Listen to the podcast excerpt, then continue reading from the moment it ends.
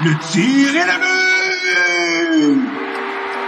Quel lancer foudroyant, mesdames et messieurs, sur réception.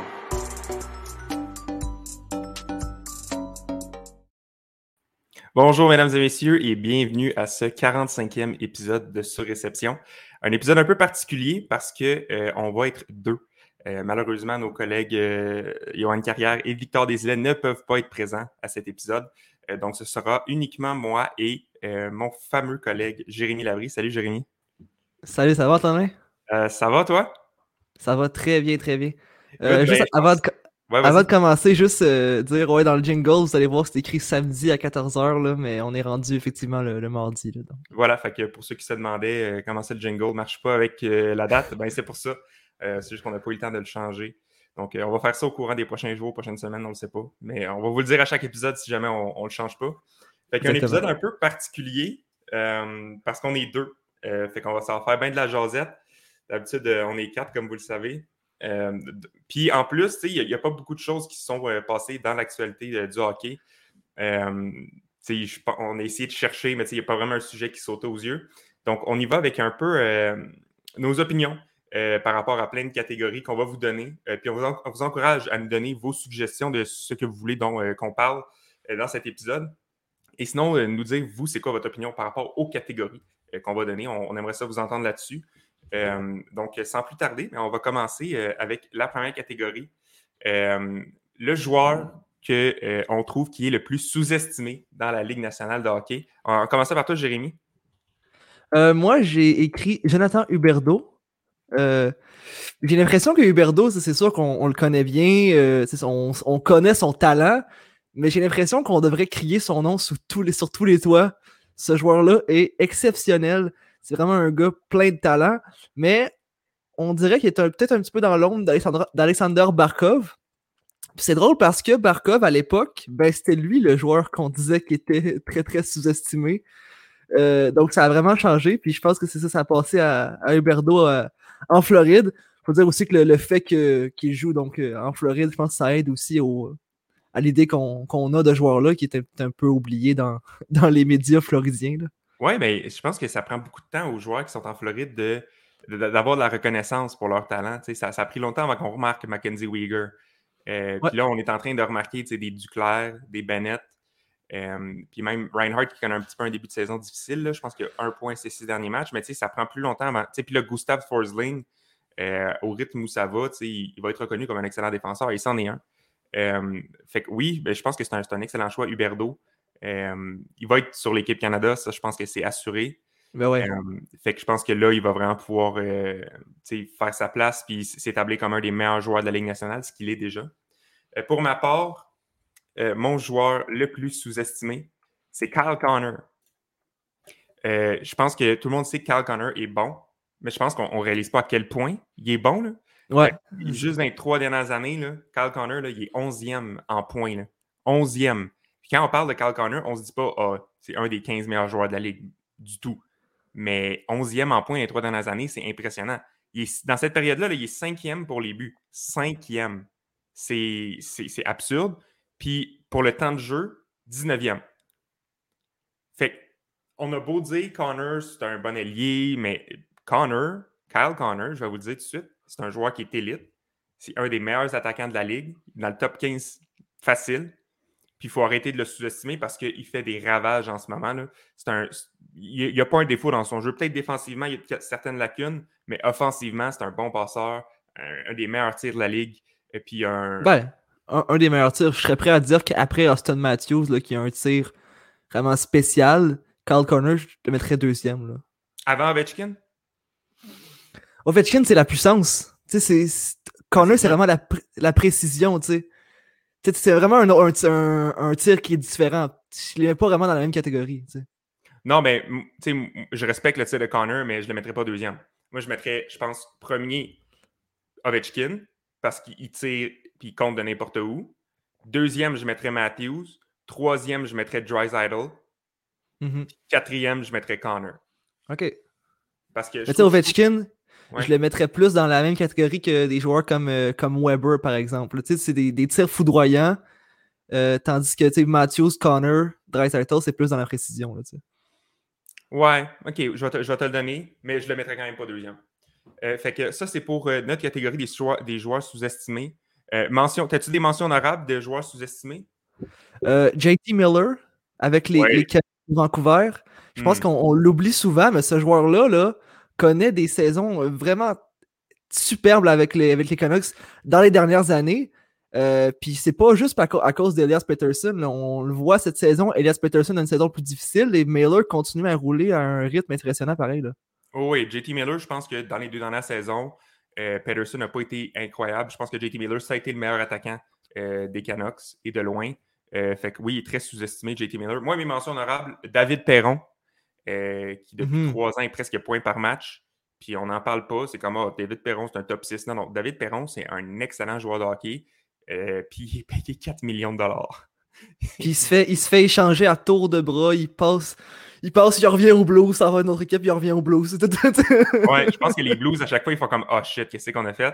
Euh, puis ils le ramènent, puis il est, il est comme bon, ben, tu sais, je vais, je vais performer. Mais David Perron, ouais, mention honorable, un joueur très sous-estimé. Puis une autre mention honorable, Alex Killorn. Euh, Excellent aussi. Très, très bon. Excellent top 6. Euh, puis je, je pense que c'est un peu le produit de Tampa Bay et du système de jeu. Euh, je ne sais pas s'il y aurait un- un- une production euh, semblable ailleurs dans la ligue.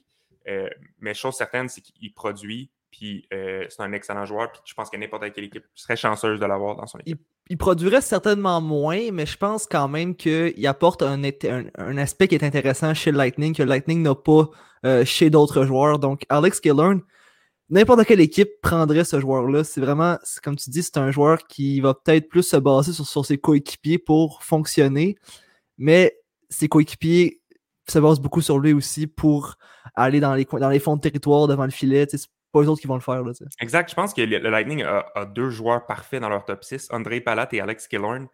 C'est des joueurs qui n'ont pas de lacunes, qui, qui- qui sont. C'est juste des excellents joueurs de hockey. Ça, qui, sont, qui complètent très bien là, les autres. Là. C'est des, c'est des pièces complémentaires parfaites. C'est c'est pas eux qui vont driver le play, c'est pas eux qui vont mener leur ligne, mais mon Dieu, qu'ils sont efficaces. Euh, puis euh, ils ne sont pas payés très très cher non plus, donc euh, ça ajoute à leur valeur. On va passer à la section des joueurs surestimés, Jérémy. Ça va peut-être vous surprendre. Je vais mettre Austin Matthews, mais c'est pas à cause de son talent. C'est vraiment, j'en parle tout le temps, là. C'est vraiment à cause de son leadership et le fait qu'on le met sur un piédestal à Toronto, mais il est pas prêt pour ça, Austin Matthews. Je veux dire, clairement, il est pas prêt pour ça. Surestimé, comme. La raison je, pourquoi je le mets surestimé, c'est vraiment à cause de ça. C'est vraiment l'estime qu'on a en joueur-là et non pas l'estime qu'on a sur son talent. Juste euh, Hmm. le, le noter tout de suite, là. Son talent est exceptionnel, c'est un one of a kind, ça c'est assuré. tu Sauf que c'est pas le genre de le, le joueur qui peut te faire gagner euh, à tous les soirs.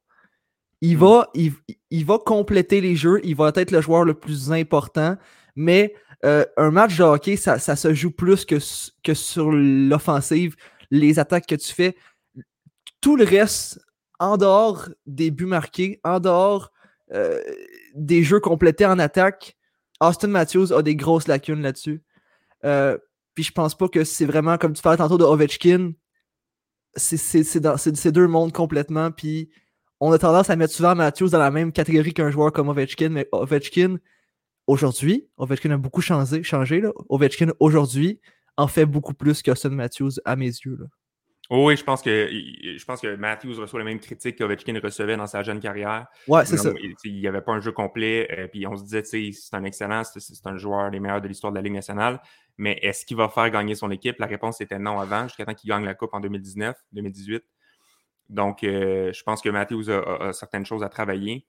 Euh, puis, je, je- je pense que je suis un peu d'accord avec toi, qui, qui est surestimé dans, cette, euh, dans cet aspect-là. Mais la différence avec, avec Ovechkin aussi, c'est qu'Ovechkin, même si l'effort n'était pas là, on sentait toujours qu'il y a une flamme en ce gars-là de performer, de pousser encore plus loin. Puis je sens pas ça, je, je sens pas ça chez Matthews. Euh.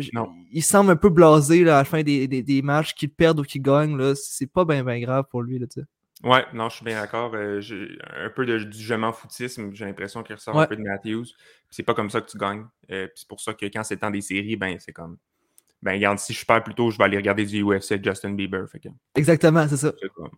je vais passer un autre appel, puis je vais quand même faire mon 11 millions. Fait que, moi, pour, pour ma part, j'ai choisi Patrick Hornvist pour le joueur. le- Ouais. Comment t'as pas pris Seth Jones? Pa- Parce, que- parce que je pense, pense que maintenant, c'est consensus qui est poche. Tu me déçois. Tu me non, mais- déçois. mais non, non, je voulais pas m'acharner. Je veux pas beat a dead horse. là. Je veux dire, le cheval, il est mort. Euh, Je veux dire, je pense que tout le monde le sait que Seth Jones, il, il est poche. Ben, à part Stan Bowman qui l'a pris dans l'équipe USA. là. Mais euh, non, non, Seth Jones, euh, j'en ai assez parlé. Euh, je pense que tout le monde le sait que c'est plus le joueur qui était. Fait que je, me suis attaqué à un autre, un autre morceau. Patrick Hornvist. Euh, J'ai l'impression qu'il a été mis sur un piédestal depuis le début de sa carrière. Mais regardez avec les joueurs avec qui il a joué. Je veux dire, il a joué sur l'aile de Crosby, de Malkin pendant toute sa carrière. Mhm. Puis je, je m'excuse, mais Patrick Hornvis sur n'importe quelle autre équipe que les Pingouins n'est pas un joueur top 6, c'est un top 9. Euh, puis on regarde dans les trois dernières années, Hornvis, là, il est 163e pour les points, puis 188e en termes de temps de jeu. C'est c'est. C'est même pas des, des- chiffres de top 6, c'est bottom 6 euh, comme statistique. Euh, puis c'est- un gars qui se met devant le filet. C'est un peu comme un, espèce de Holmstrom avec les, les, Red Wings dans le temps, mais avec moins de talent. Euh, puis, sais, Hornvis, là, c'est un, un joueur fantastique, mais il est surestimé dans ce qu'il apporte à une équipe. Je pense que n'importe quel autre joueur qui se fait mettre dans sa position pendant 15 ans aurait peut-être peut-être pas les mêmes résultats, mais semblables. Euh, je pense qu'il était incroyablement fortuné de jouer avec des joueurs de talent. Puis là, il arrive avec, euh, avec la Floride, puis se met sur un power play avec Barkov, Huberdo, Bennett, ou, euh, Uyghur, Ekblad. C'est comme, oui, tu produis, mais c'est parce que check les, avec les joueurs avec qui tu joues. Tu le mets sur- avec les sabres pendant les dix dernières années, pas mal sûr qu'il ne fait pas les deux premiers trios. Fait que moi, c'est Patrick Hornvist. Mention honorable, est-ce que tu en as? Euh, en termes de joueurs surestimés, ben là, Seth Jones, là, je veux dire, je pense qu'il faut, faut quand même le nommer. là, C'est c'est la personne numéro 2 qui était mon choix après Austin Matthews. là. Oui, ouais, mais je suis mal d'accord euh, pour Seth Jones. Très, très, très d'accord même. Euh, je pense Je voudrais joueurs- t'entendre aussi. Excuse-moi de te couper là. Je sais que tu as parlé de Hongvist, du fait qu'il joue, qu'il a joué longtemps avec des bons joueurs et que ça l'a aidé. Ton, ton opinion sur Marc-André Fleury? Je, je sais que tu penses pas qu'il est. Je sais que tu penses pas qu'il est surestimé. Là. Je pense que Marc-André Fleury est un joueur, un joueur de talent, là, ça c'est clair. Mais ton opinion sur lui, ça m'intéresse. Ben, je pense pas qu'il. En fait, oui, je pense qu'il est surestimé. Ah ouais? Ben, je veux dire, tu mets Fleury avec n'importe quel. euh, Encore une fois, c'est Crosby Malkin. Crosby, Malkin, le temps pendant 15 ans, c'est ça que ça va faire. Puis, il a tout le temps joué devant des systèmes de jeu incroyablement hermétiques. Euh, tu je veux dire, coaché par Michel Terrien, par Mike Sullivan, c'est très hermétique comme système de jeu. Mhm, Très défensif. très défensif. Puis même chose avec Vegas. Quand tu joues derrière Petrangelo, quand tu joues derrière, euh, voyons, comment il s'appelle? Theodore, ouais. c'est facile de bien paraître. Puis je l'avais- dit au début de saison. Je l'avais dit en début de saison, je dis Fleury va se faire expose comme un mauvais gardien. Il a bounce back depuis, puis je pense pas que c'est un mauvais gardien. Mais c'était atroce. On n'a jamais vu Fleury avoir une mauvaise séquence de même. C'est parce qu'il n'est pas habitué de jouer derrière une défensive mauvaise. Fleury, l'année passée, a eu la meilleure saison de sa carrière à 37 ans, derrière une équipe qui était contender pour la Coupe. Je pense que Fleury a tout le temps bénéficié des équipes euh, euh, de- de- derrière lesquelles il jouait. Je pense que si tu le mets sur une équipe fringe, en fait Fleury, c'est comme le palate des gardiens de but. C'est un parfait complément. Il va faire la job. Euh, mais tu regardes les deux dans la coupe des pingouins, puis c'était pas lui dans le filet. Hmm. C'était pas lui. C'était Murray. Non, Il je suis d'accord.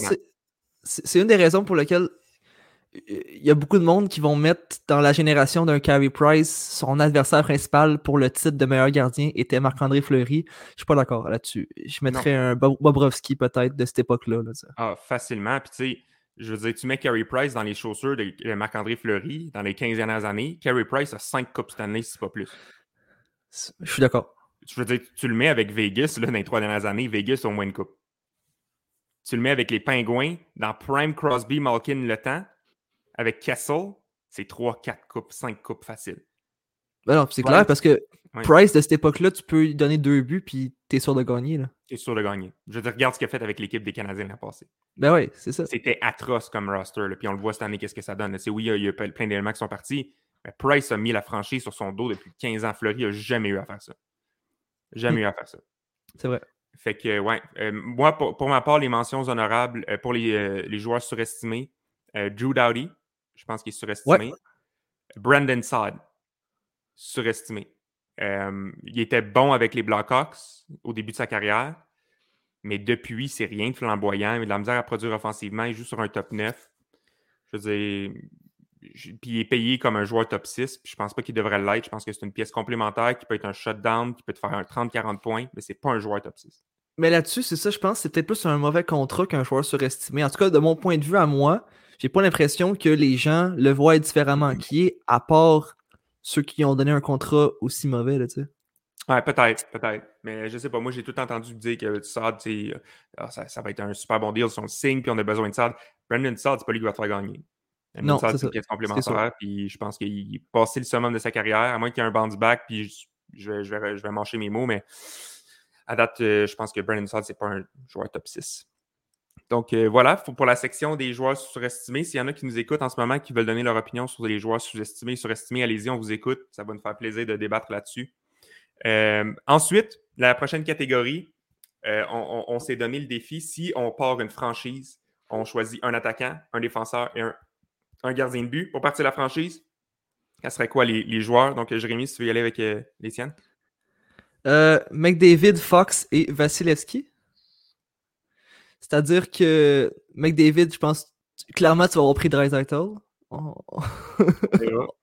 On verra. Mais comme je dis toujours, euh, Dreisaitl est un joueur, bien qu'il ait beaucoup de talent, est un joueur qui est peut-être plus, comment dire, peut-être euh, peut-être plus populaire dans la ligue. Peut-être qu'on va en retrouver plus au repêchage qu'un joueur comme McDavid, qui est vraiment qui est vraiment un diamant, en fait, là, qui est un joueur que tu vas avoir aux 20 ans, gros maximum. Donc, tu dois, tu, dois de le prendre, tandis qu'un Dreisaitl, tu sais, Ovechkin, Mario Lemieux, tu sais, c'est des joueurs, on dirait, qui, qui sont... C'est vrai qu'on en trouve souvent des Ovechkin et des Mario Lemieux, hein? non, non, mais le talent, le talent est différent. Je parle de bâti dans ce moule-là. Ce moule-là est très, très populaire dans la ligue. Puis j'ai l'impression qu'on peut. C'est plus facile de bâtir un excellent joueur avec ce moule-là qu'avec un joueur comme Connor McDavid. Tu sais, Connor McDavid, tu penses à un joueur qui lui ressemblait, puis le seul joueur auquel je peux penser, c'est Wayne Gretzky. J'en ai pas d'autres en tête. C'est vraiment des one of a kind, c'est The Great One, puis lui. Fait que c'est pour ça que je le mets comme attaquant. Après ça, Adam Fox, ben, j'en ai parlé aussi dans, des, dans des, épisodes précédents. C'est le défenseur le plus complet de la ligue. C'est le plus intelligent de la ligue aussi, selon moi. Tu mets ce gars-là avec, encore une fois, une, dynastie, puis c'est de loin, de loin le meilleur défenseur de la ligue, à mon avis. Là. même s'il n'y a peut-être pas le gabarit pour l'être, je pense que il arrive toujours à trouver un moyen de bien jouer en défensive, bien jouer en attaque, trouver ses joueurs sa glace. Ce gars-là a des yeux tout le tour de la tête. Et ça, ça me surprend vraiment d'un joueur comme lui. Surtout que j'ai l'impression qu'Adam Fox sort de nulle part. Ouais. C'est-à-dire que première saison, on, le trouvait très bon, tout. C'était une bonne recrue. Et là, tout d'un coup, il explose, gagne le, Norris. Qu'est-ce que tu as mangé durant l'été pour devenir un joueur comme ça, Adam Fox? Je sais pas, mais je veux que tu me donnes ta recette, s'il vous plaît. Puis finalement, Vasilevski, parce que c'est le meilleur gardien de la ligue en ce moment, je pense que tu, seras peut-être pas d'accord, parce que comme avec Fleury, je pense qu'il y a une bonne équipe devant lui. Mais analyse son jeu, tu vas voir que ah c'est exceptionnel ce que, ce que ce gardien-là est capable de faire, même quand, quand les chances de marquer sont à haut risque, très devant lui. Il va réussir une manière de shutdown. Donc, McDavid, Fox et Vasilevski pour moi. En fait, moi, je pense que Vasilevski, n'est pas un complément au Lightning. Vasilevski est le Lightning.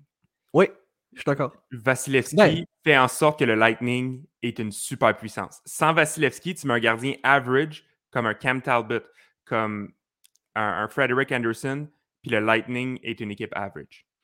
Euh, honnêtement, le, Lightning, on l'a vu avec Kucherov. Ils ont fait les séries sans Kucherov, mais j'ai l'impression que tu aurais enlevé Kucherov et Point. Tu aurais laissé juste Stamkos et Vasilevski. Ils auraient fait les séries quand même. 100%. Vasilevski est, générationnel. C'est incroyable ce qu'il est capable de faire, son agilité, sa lecture de jeu, sa combativité. Euh, incroyable comme gardien de but, euh, Vasilevski. Là. Euh, ouais.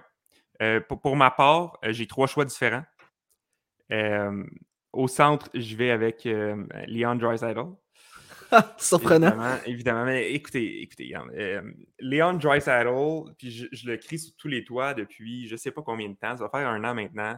À mon avis, Leon Dreisaitl est le meilleur joueur de hockey sur la planète en ce moment. Puis, depuis trois ans. On, regarde les statistiques depuis trois ans. Le Dreisaitl est deuxième pour les points, cinq points derrière McDavid. Euh, il est deuxième pour les buts, deuxième pour les passes, premier en temps de jeu devant McDavid, premier pour les buts gagnants, premier pour les passes à égalité numérique, deuxième pour les passes sur les buts de la victoire. Il joue 30 secondes de plus par match que Connor McDavid et il joue 40 secondes de plus en désavantage numérique que Connor McDavid. Dreisaitl est sur le désavantage numérique, McDavid ne l'est pas. McDavid se fait constamment mettre dans des situations offensives. Si tu as une mise au jeu en zone défensive et tu as besoin de la sortir, qui, qui est-ce que Tippett va mettre? C'est Dreisaitl quand, ils sont en 5 contre 6 en fin de match et qu'ils ont besoin de sauver leur avance, c'est Dreisaitl qui met sur la glace, McDavid est sur le banc. Mm-hmm. C'est constamment Dreisaitl qui se fait. Puis quand, quand Dreisaitl joue avec McDavid, c'est qui qui met au centre? C'est Leon Dreisaitl. Il est exceptionnel. Puis ça, on a déjà eu des discussions euh, dans notre conversation de surréception. Puis je disais, tu sais, McDavid, combien de buts est-ce qu'ils sont créés à cause de sa vitesse? Beaucoup. Dreisaitl n'a pas cette vitesse-là et il marque autant de buts. Fait comment il est fait ces buts-là? C'est le joueur le plus intelligent sur la planète, c'est pas compliqué. Constamment bien placé, ne fait pas d'erreur, ses passes. Il y, a un des coéquipiers à, à qui disait le meilleur passeur sur la planète, c'est Leon Dreisaitl. Et il joue dans la même équipe que Connor McDavid. Je pense que c'est tellement. C'est telling que quelqu'un dise ça de, de Puis tu regardes toutes les passes qu'ils font. Je n'ai aucune idée comment il fait pour le mettre sur la palette des autres joueurs. Je pense que Dreisaitl a le gabarit, il n'est pas lent, il, est rapide, mais il n'a pas la vitesse de McDavid. Il a le IQ, il a la vision, il a le defensive awareness, il a le tir, il y a tout pour te bâtir une franchise autour.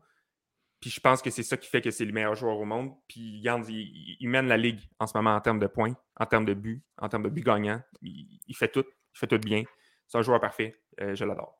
C'est drôle parce que c'est drôle parce que je suis d'accord avec tout ce que tu dis, mais j'ai un point de vue inverse au final. C'est-à-dire que, je, veux dire, oui, je suis d'accord que Dreisaitl doit travailler beaucoup plus fort que McDavid pour chacun de ses buts, et ça, c'est remarquable.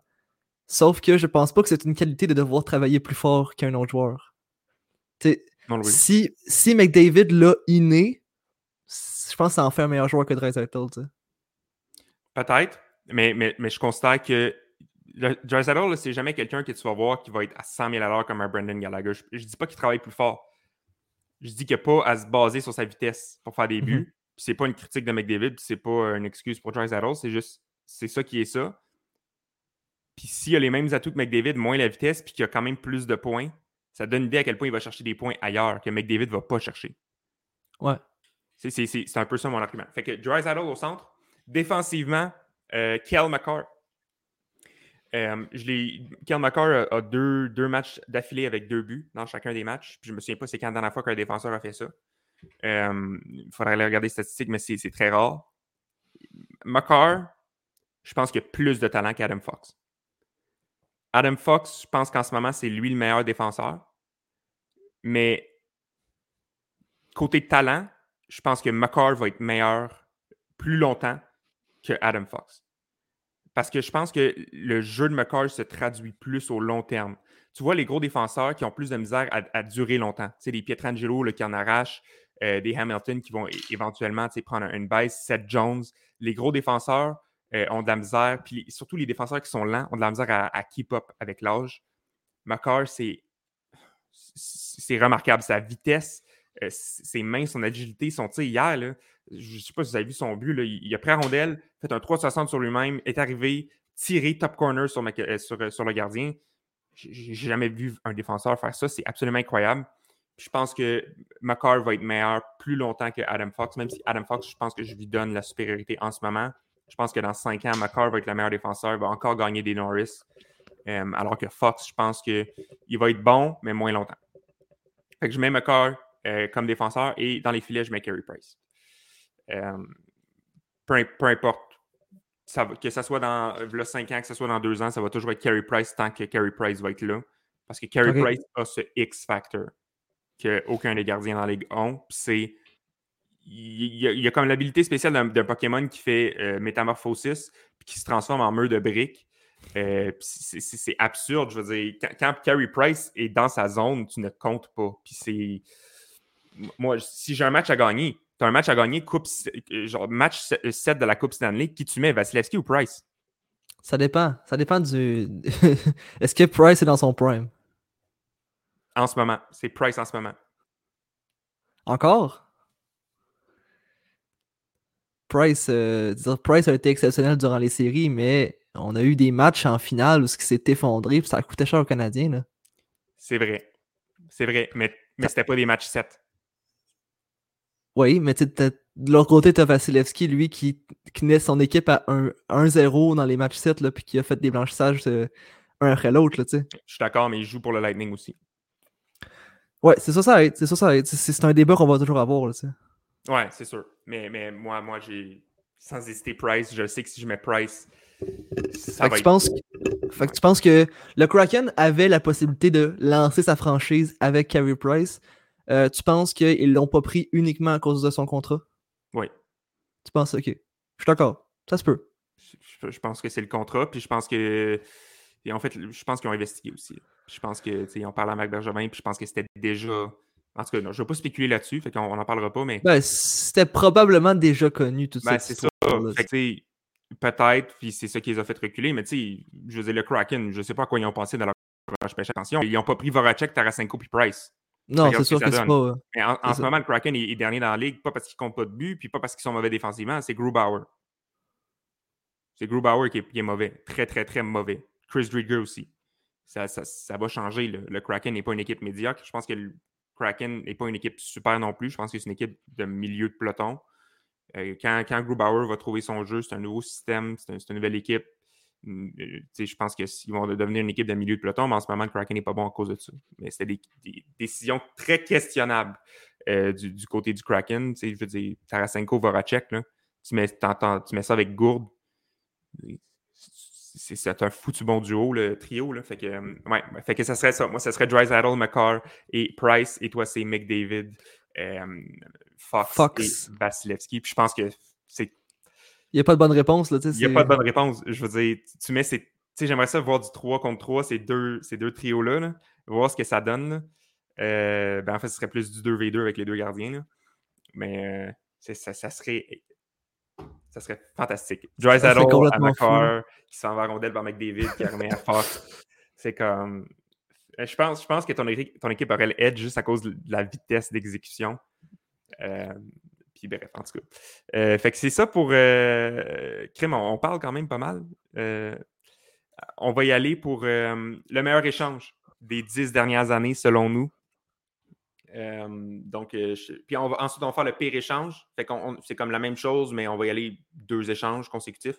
Donc, euh, vas-y, Jérémy. Et, euh, moi, je suis allé pour le, le meilleur échange. Je croyais comme c'est ça que tu voulais un échange le plus équitable, mais on va y aller avec, dans le fond, deux pires échanges, si on veut.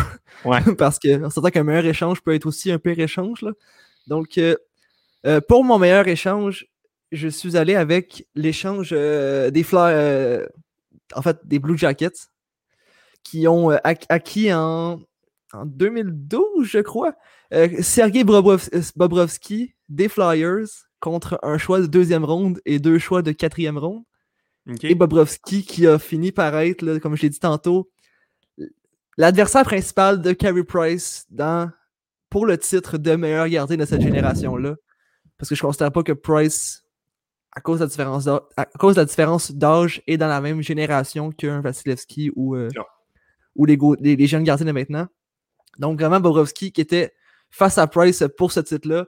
Et tout ça contre un choix de, de deuxième ronde et deux choix de quatrième ronde. Je trouve ça complètement risible. Surtout que les Flyers étaient très bien conscients du talent de Vasilevski. Je pense que Vasilevski déjà. Bobrovski. Euh, Vasilevski, oui. Bobrovski, déjà, avait connu des bons moments avec les Flyers, même s'il était encore jeune, avait montré que c'était vraiment un gardien d'avenir, comme le serait présentement un joueur comme euh, Igor Shesterkin, par exemple. Et on l'échange juste contre ça. Euh, c'est questionnable. C'est questionnable vraiment. Donc, euh, je vais donner le edge là-dessus pour, pour les Blue Jackets, vraiment. All right. Ben, j'avais même pas pensé à cet échange-là. En 2012, je n'étais même pas né. Ben, tu vas que- voir que mes deux échanges, on a dit 10 dernières années. Moi, je suis vraiment sur la limite. Là. Ouais, ok, ouais, ça, il fallait des archives, ok. Euh, pour, pour ma part, le meilleur échange des dix dernières années, c'est l'échange Matt Duchesne. Euh, un, un vol qualifié, c'est 20 ans en prison, straight to jail. Euh, ça n'a pas de bon sens. Ok, écoutez, Colorado a échangé Matt Duchesne et a reçu en échange Samuel Girard. Déjà là, je considère que c'est un vol. Girard est tellement meilleur que Matt Duchesne. D'ailleurs, Ben, très sous-estimé. hein. À sous-estimé, Girard est excellent. Mention spéciale euh, là-dessus. Là. Ouais, une, mention honorable à, à Samuel Girard. Ils ont reçu Shane Bowers, Kamenev et Andrew Hammond. Fait que là, déjà là, déjà là, tu vas en prison. 15 ans minimum. 15 ans minimum, c'est inacceptable. Mais c'est pas tout. Ils ont aussi reçu un choix de première ronde de Ottawa en 2019, avec qui ils ont repêché Bo Byram. Bowen Byram. C'est absurde. Et ils ont, ils ont aussi reçu un choix de deuxième ronde de Nashville en 2018 et un choix de troisième ronde d'Ottawa en 2019. C'était- Je me trompe ou c'était les débuts de Pierre Dorion, ça, dans ces années-là? Euh, Ottawa, c'est ça? Je pense que c'était vraiment ses débuts, puis euh, Ouais. ça commence, commençait pas fort. Hello, Ottawa, how you like me now? C'est comme. Non, c'est dégueulasse. C'est risible. Euh, puis bravo à Joe Sakic. Euh, fantastique. Ah, Colora- Nashville, pour ses fantastiques contributions de Samuel Girard et, d'autres choix, a reçu Cal Torres, qu'ils ont signé à 6 millions par année. Puis là, il n'est plus là. Fait qu'ils ont juste perdu Samuel Girard. Et Ottawa a reçu Matt Duchesne et Julius Bergman.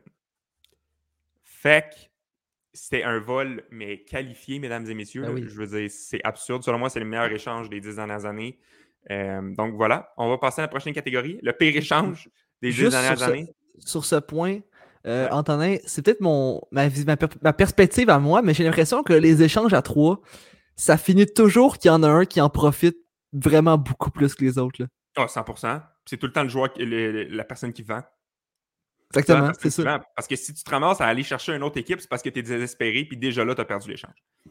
Ouais, Déjà- ça, si, c'est ça. Si, si ça kick savait très bien qu'Ottawa était désespéré, il, il, les a dans, dans sa main. Là, tu sais, Je comprends pas pourquoi David Poyle continue de faire des échanges à trois. Il s'est fait comme malmené avec l'échange de Duchesne, puis il s'est fait encore malmené avec l'échange de Ryan Ellis, où il a reçu Philip Myers, puis je pense euh, Nolan Patrick qui a rechippé pour euh, Cody Glass. Je veux dire, Ryan Ellis, un excellent défenseur top 4, versus Philip Myers qui joue pas la moitié des matchs, puis qui est très décevant, et Cody Glass qui est dans la Ligue américaine. Ben bravo, David Poyle, t'as perdu un défenseur pour rien. Fait que, comme avec Mention Samuel arabe Girard. à, mention arabe à notre collègue de Tristan Mack qui avait pris euh, Philip Myers dans son pool l'année passée. oui, mention honorable à T-Mac. Euh, donc voilà, donc euh, c'est ça pour le meilleur échange. Le pire échange, Jérémy. Le pire échange, Philip Forsberg débarque à Nashville en 2012-2013 et Washington reçoit nul autre que Martin Erat, Oh. qui, va qui va finalement. ben, finalement, Erat a quitté la LNH en 2015 après être allé complètement mourir à Washington. Vraiment, ouais. Il, il était déjà mort avant, là, on Oh. s'entend, là, tu sais. Je sais pas trop, je sais pas trop ce que Washington pensait à ce moment-là, surtout que Forsberg, encore une fois, on le savait, on le savait, le talent qu'il avait, on le savait euh, où il pouvait se rendre. Ça prenait un petit peu de temps, ça prenait un petit peu de temps, mais là, il, il a fini par se rendre. C'est souvent ça, les jeunes joueurs. Ça prend du temps, mais ils finissent par se rendre.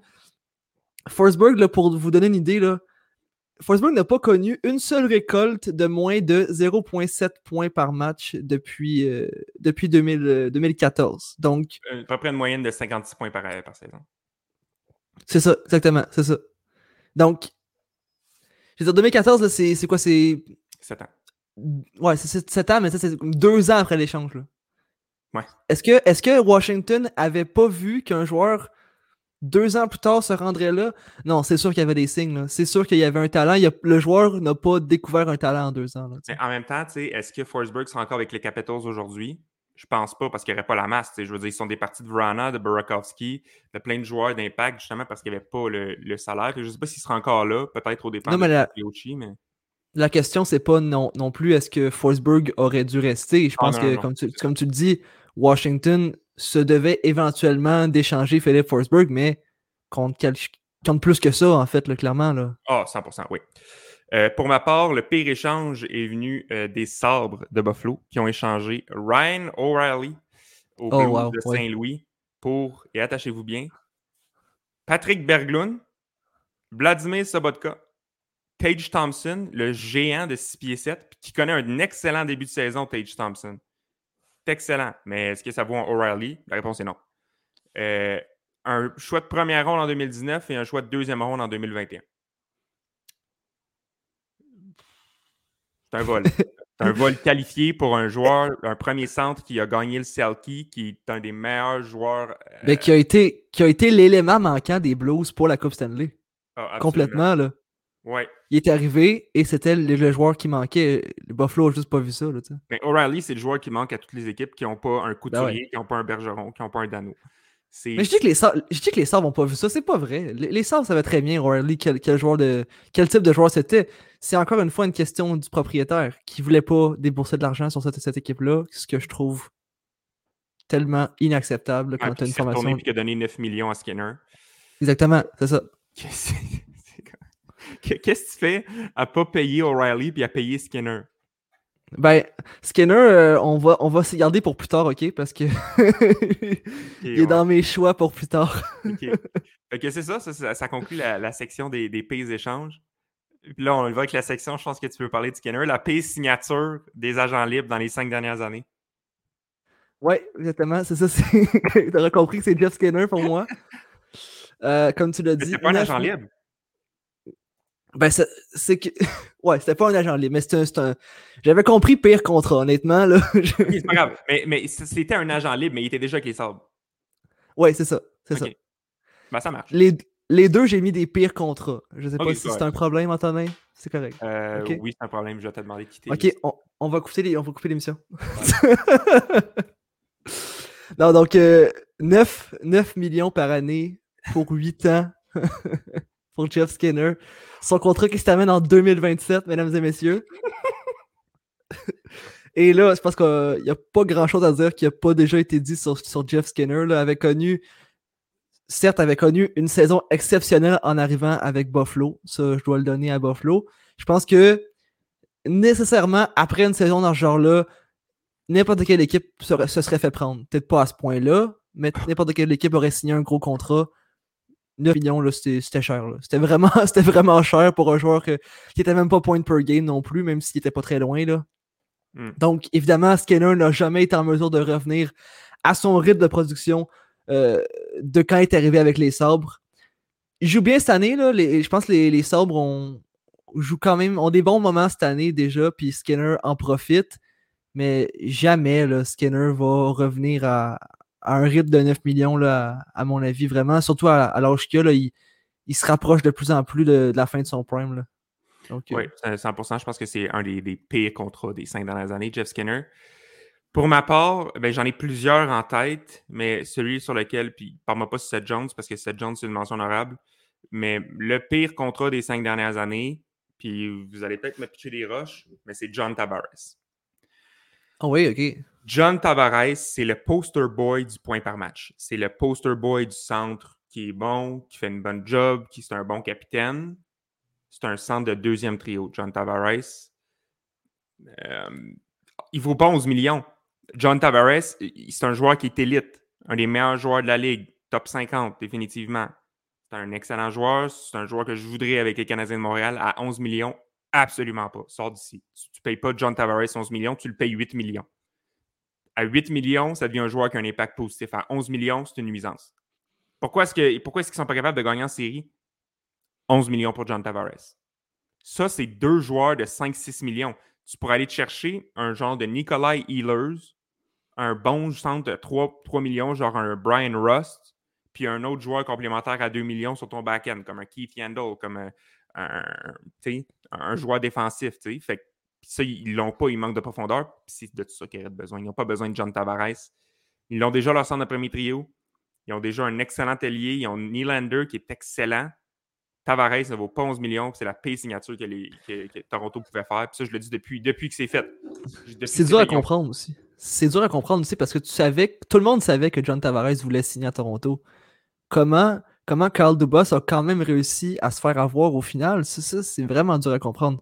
Faut dire que, encore une fois, je pense que c'était son sa première saison, un, petit, un petit, manque d'expérience là-dessus. Là. Il s'est fait, il fait niaiser par l'agent Tavares là, complètement. Ben, il s'est fait niaiser aussi par Marner. Là. Je veux dire, Marner est excellent, c'est un excellent joueur, mais il vaut pas 11 millions. Marner en vaut 10. Il est proche de sa valeur, puis c'est pas un mauvais contrat, Marner, mais c'est proche d'en être un. Proche d'en être puis surtout de la manière qu'il disparaît dans les séries éliminatoires. Puis encore là, Toronto, c'est ça, c'est. Oui, c'est des mauvais contrats, mais j'ai comme, comme une facilité à, pardonner Toronto parce que c'est un énorme marché avec une pression constante. Et là, on sort de 10 ans où ce que ça va mal, ils sont pourris, ils sont dans le fin fond de la ligue, ils font rire d'eux. Je pense que tu as mis un Carl Dubas, puis la pression était vraiment présente pour lui dire Garde, signe qui tu veux, au prix que tu veux, il faut juste qu'on soit bon. Il a fait ça. Ouais. Ouais, mais je pense que Tavares, selon moi, c'est ça les handicape, ça les empêche de, prendre le prochain step. Euh, je veux dire, euh, d'autres joueurs à 11 millions dans la ligue, là, je pense que les contrats à 11 millions, c'est pire à donner dans la ligue. Tu regardes là, Eric Carlson, Drew Dowdy, qui sont les deux payés 11 millions. Price euh, 10.5. Exact, ouais. Fait que, je pense pas que c'est une bonne idée de donner des contrats. Si tu payes en haut de 10 millions, il faut que ça soit un joueur de franchise. McDavid. McDavid. Oui, définitivement. Euh, fait que ça, c'est pour les, pires contrats. Euh, la meilleure signature, selon vous? Euh, encore une fois, c'est ça. Donc, j'ai mis, j'ai pas mis une signature d'agent libre, mais j'ai mis le, contrat de Nathan McKinnon. 7 ans, 6,3 millions par année.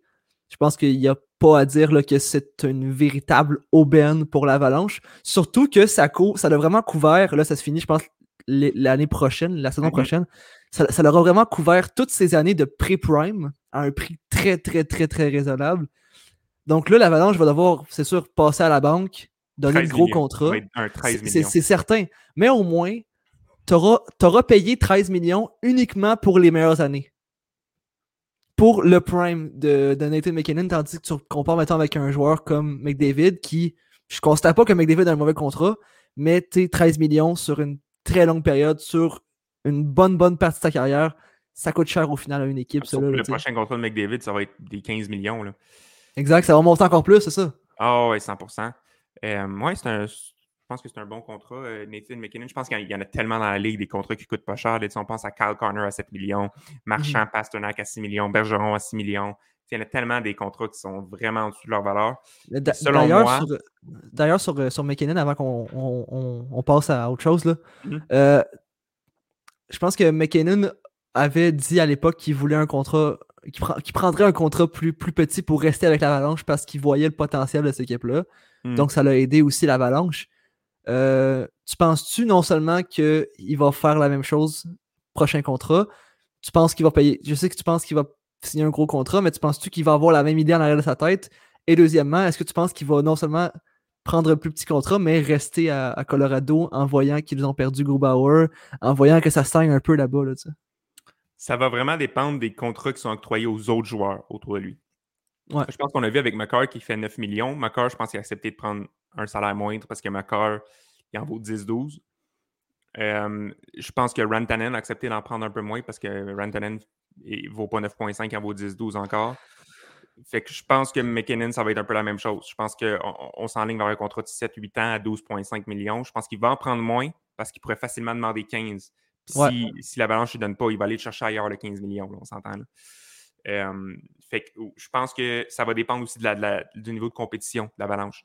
Si l'Avalanche n'est pas en mesure de sortir de la première ou de la deuxième ronde dans les prochaines années, il va demander à se faire payer. Si l'Avalanche est compétitif, sera en finale, je pense qu'il voit qu'il y a une chance de gagner. Je pense qu'il va prendre moins. Je pense que ça va dépendre d'une multitude de facteurs. Mais ça ne m'étonnerait pas, étant donné qu'il l'a fait il 6 ans qu'il le refasse.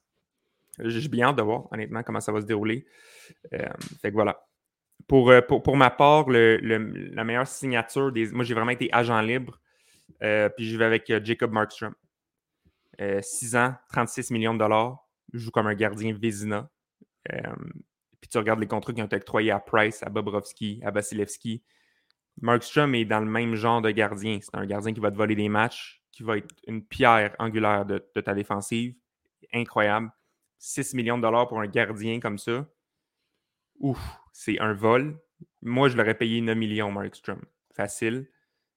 Il vaudrait ça ailleurs, mais ils ont décidé de donner 6 puis accepté. Fait que good for them.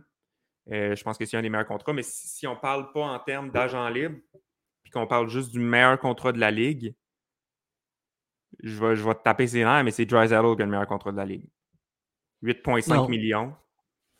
Il est payé 4 millions de moins que McDavid. Il est payé 3 millions de moins que Dowdy, que Carlson, que Panarin. 8,5 millions pour le meilleur joueur au monde, à mon avis.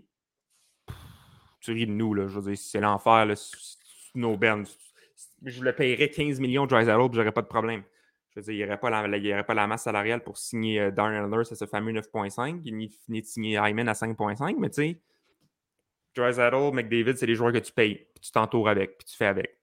Fait que moi, je pense que c'est le meilleur contrat de la Ligue, Drysdale. Je suis d'accord. C'est c'est pas loin de, de mes choix aussi. Parfait. On, on va passer euh, au joueur le plus surprenant de la Ligue nationale en ce moment. Ben là, je pense que j'ai fait une chronique sur lui la, la semaine dernière, si je me trompe pas. Euh, c'est Troy Terry. Là. Je pense que c'est- difficile de passer à côté de ce joueur-là quand, quand le joueur est dans le top 5 euh, des, des pointeurs de la ligue. Puis, excuse-moi, mais c'est un inconnu. Là, Troy Terry, euh, oui, il avait, il avait connu des bons moments, je pense, au, au championnat mondial junior à l'époque. Choix de quatrième ronde, si je me trompe pas. Tu sais, Cinquième, cinquième. Cinquième, c'est- encore pire. là, tu sais, c'est Qu'est-ce que tu fais là? Ça, ça va ralentir. Ça va ralentir, c'est sûr. Mais c'est sûr que les flashs qu'on voit, on voit des flashs de joueurs élites. On voit des, des flashs euh, de joueurs qui peuvent potentiellement rester dans le top 25. Là, c'est- Hmm. top 25, c'est un petit peu haut, là, mais tu comprends ce que je veux dire. Non, non, je pense que. C'est-à-dire, Il y, a un, ta- il y a un talent brut, il y a un talent certain, il y a, une- il y a une vitesse, il y a une intelligence sur la glace. Puis je pense que ça, c'est quelque chose qui peut t'amener loin dans la ligue.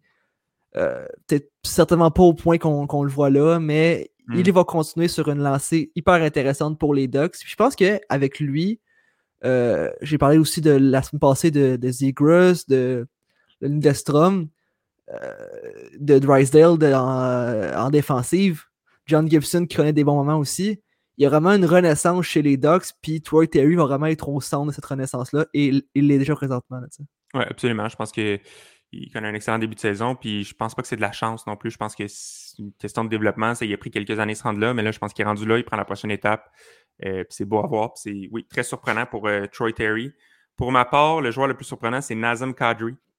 Euh, Oui, 23 points en 15 parties. Euh, puis a, a pris le a pris un peu, un peu le flambeau au centre. Euh, là, je sais que sur le premier trio, c'est euh, Ra- Rantanen qui est au centre, qui prend les mises au jeu. Euh, ce, que, ce que je comprenais pas. Puis, dans ma tête, un ailier, ça va pas au centre. Mais j'étais comme Rantanen, c'est un là, Qu'est-ce qu'il fait au centre? Mais il n'y a rien qui empêche de prendre des mises au jeu. C'est une mise au jeu. Euh, fait que, fait que, il a vraiment pris le flambeau, puis 23 points en 15 parties, c'est c'est admirable. Euh, ça, ça aurait pu être dans les- un des pires échanges là, des dix dernières années, l'échange euh, Kadri, Kerfoot et euh, Barry.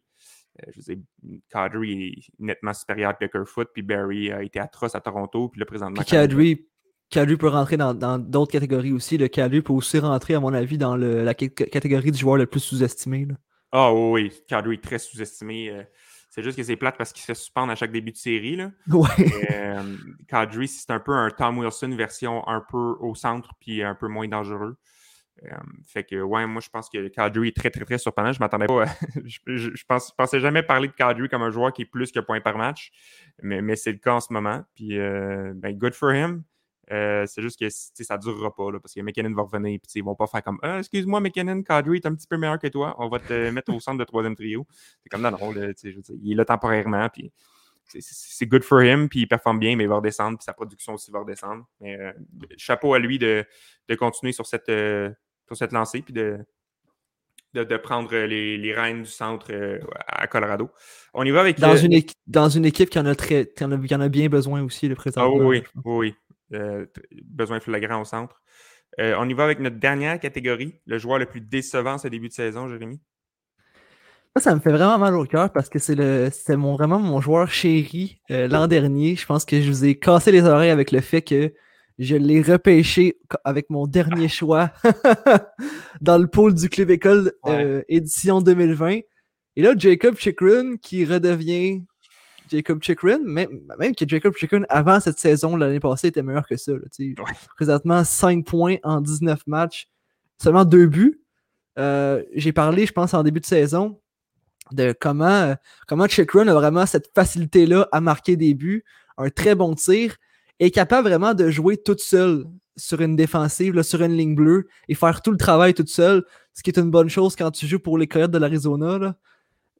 Mais là, cette fois-ci, on dirait que complètement perdu sur la glace. Je pense que l'atmosphère de l'équipe, ce qui se passe avec cette équipe-là, est en train vraiment de le contaminer complètement. Euh, on ne reconnaît plus Jacob Chikrin euh, du tout. Là, puis je sais pas si c'est un joueur qui est juste tanné de jouer là ou il a hâte de partir.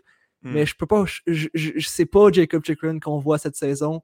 Et j'ai encore l'impression que, que le Jacob Chikrin qu'on a vu l'année dernière, il, il, est présent. Là puis il, il, pourrait revenir si, euh, si le moment se, présente là, avec, une, avec une autre équipe peut-être ou avec euh, d'autres euh, coéquipiers. Là. oui, je pense que tout le monde est très déçu de Jacob Chikrin. Moi aussi, je l'avais pris dans un de mes poules, puis ouais, c'est ça, je l'ai changé parce que ça fait dur. Ah oui. Je, je pense qu'il a perdu sa place sur le power, sur l'avantage numérique. C'est Gustis Bear qui a 14 points. Oui. quoi? Quoi? Gustis Bear. Genre, who are you? Puis les, les, les, Flyers ont payé pour se débarrasser de Gustis Bear. Puis ensuite, ils ont payé pour aller chercher Ristolainen. Je pense que c'est un, c'est un cercle vicieux aussi pour, euh, pour Jacob Chikrin, avec, surtout avec Gustis Bear qui connaît toute une saison. C'est-à-dire de le joueur arrive sur la glace et se dit Mon équipe est pourrie là, et j'arrive à pas être le meilleur joueur. Puis ça, je pense qu'un joueur comme Jacob Chikrin, qui a quand même un, caractère assez important, là, a de la difficulté à prendre ça. Là, oui, je pense que c'est une question de fierté aussi, puis euh, je pense que ça l'affecte. On espère qu'il va revenir parce que c'est un excellent défenseur, Jacob Chikrin, puis euh, il peut faire des dommages quand il est dans son élément, un peu à la Jeff Petrie. Euh, oui. Les débuts de saison sont vraiment similaires. fait que, ouais, on, garde un œil là-dessus. Pour ma part, le joueur le plus décevant cette saison, c'est Elias Pedersen. 10 points en 19 parties. Les Canucks sont atroces, mm-hmm. sans surprise. Hein? Qui, qui l'eût cru qu'ajouter Ekman Larson allait, allait nuire à cette équipe-là? Euh, certainement pas moi. Euh, non, je l'avais dit qu'Ekman Larson allait être pourri. Puis euh, il l'est. Il est pourri. Puis les Canucks sont pourris aussi. mais ouais, non, Elias Patterson fait pas le boulot en ce moment. Puis parmi les Canucks, Travis Green, selon moi, doit perdre son emploi. Ça, c'est même pas une question. Ça, fait, ça fait, longtemps de ça, Antonin. Là ça fait longtemps, puis Jim Benning aussi. Mais Travis Green, je veux dire, je ne sais pas si il se met un sac de papier sur la tête quand il embarque derrière le banc, mais il ne voit pas du tout la même chose que nous, on voit. Là, parce que je m'excuse, mais les deux meilleurs attaquants des, des, des Canucks, ça va peut-être se surprendre, c'est JT Miller puis Niels Hoglander. Hoglander, là, est fantastique. Ça ne me surprend pas. Les mesures tu sais que tu, tu, me connais quand même très bien. Là, je pense, tu sais que j'aime beaucoup les joueurs européens. Puis Oglander, je l'avais beaucoup scouté, j'avais beaucoup écouté euh, des, des, petites vidéos sur lui, des petits matchs avec, lui qui jouait. Puis je le voyais, ce talent-là. Puis je pense que c'est ça, ça me surprend pas. Là. Ah, il, est fantastique, Oglander. Intelligent. Ah, c'est tout un joueur, puis on lui donne pas des grosses minutes. On, préfère faire jouer Patterson, puis je le blâme pas de faire jouer Patterson. Mais tu sais, je veux dire, pourquoi tu mets euh, Jason Dickinson sur ton deuxième trio? Bouge Oglander, mets-le en haut, fais ce qui marche au lieu de t'acharner sur un cheval qui est mort, un peu comme à la Christian Dvorak, qu'on s'efforce à faire jouer sur le deuxième trio, alors que Jake Evans donne du bien meilleur hockey. Euh, Mais ça, c'est le problème. C'est le problème de toutes les équipes qui ont un joueur élite qui ne performe pas. Les joueurs élites ont un traitement de faveur. Là, je sais pas si je serais un bon coach dans la LNH, je pense pas, mais j'ai l'impression. Moi, j'aurais vraiment une, culture différente, du genre de personne est. Comment dire Tout le monde, c'est possible que tu descendes sur un, d'un trio. C'est possible que tu aies un, traitement plus difficile si tu performes pas. Je pense que ces joueurs-là, il y a des joueurs aussi de talent qui ont besoin aussi de se faire pousser dans, le derrière pour avancer. Puis il y a beaucoup d'équipes, dont, les Canucks, qui ne font pas ce, ce, kick-là. là Absolument. Puis Patterson, je pense qu'il est un peu, il est un peu trop confortable en ce moment. Puis ça donne ce que ça donne, 10 points en 19 matchs. Je veux dire, c'est un pace de 40 points, peut-être un peu plus, 45. Fait que, tu sais, je veux dire, il faut que tu fasses de quoi avec Patterson. je veux dire, regarde les, les Flames, en ce moment, ils gagnent.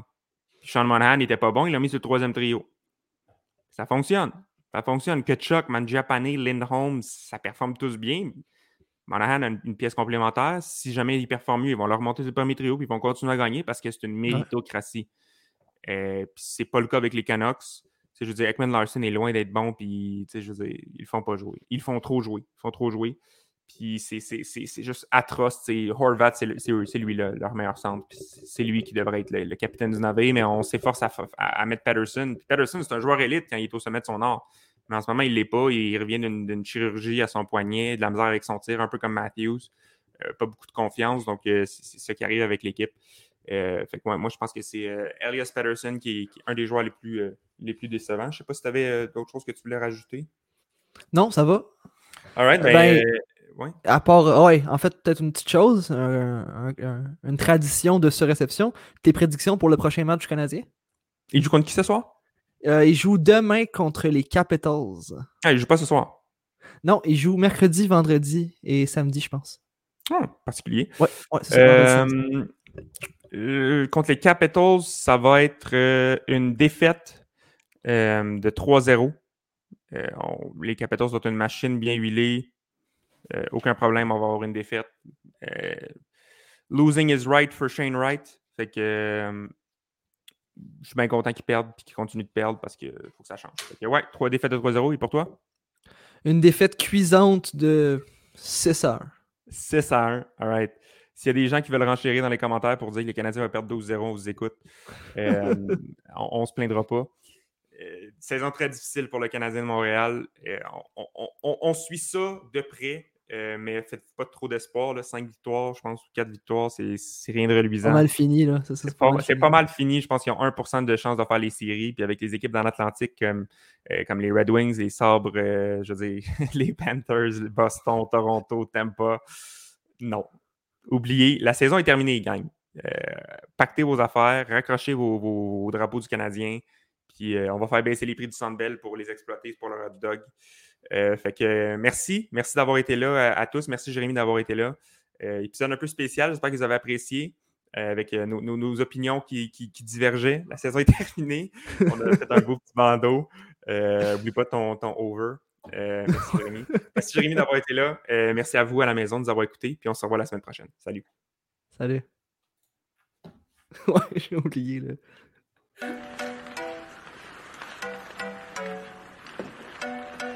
Le tir est la but! Quel lancer foudroyant, mesdames et messieurs, sur réception.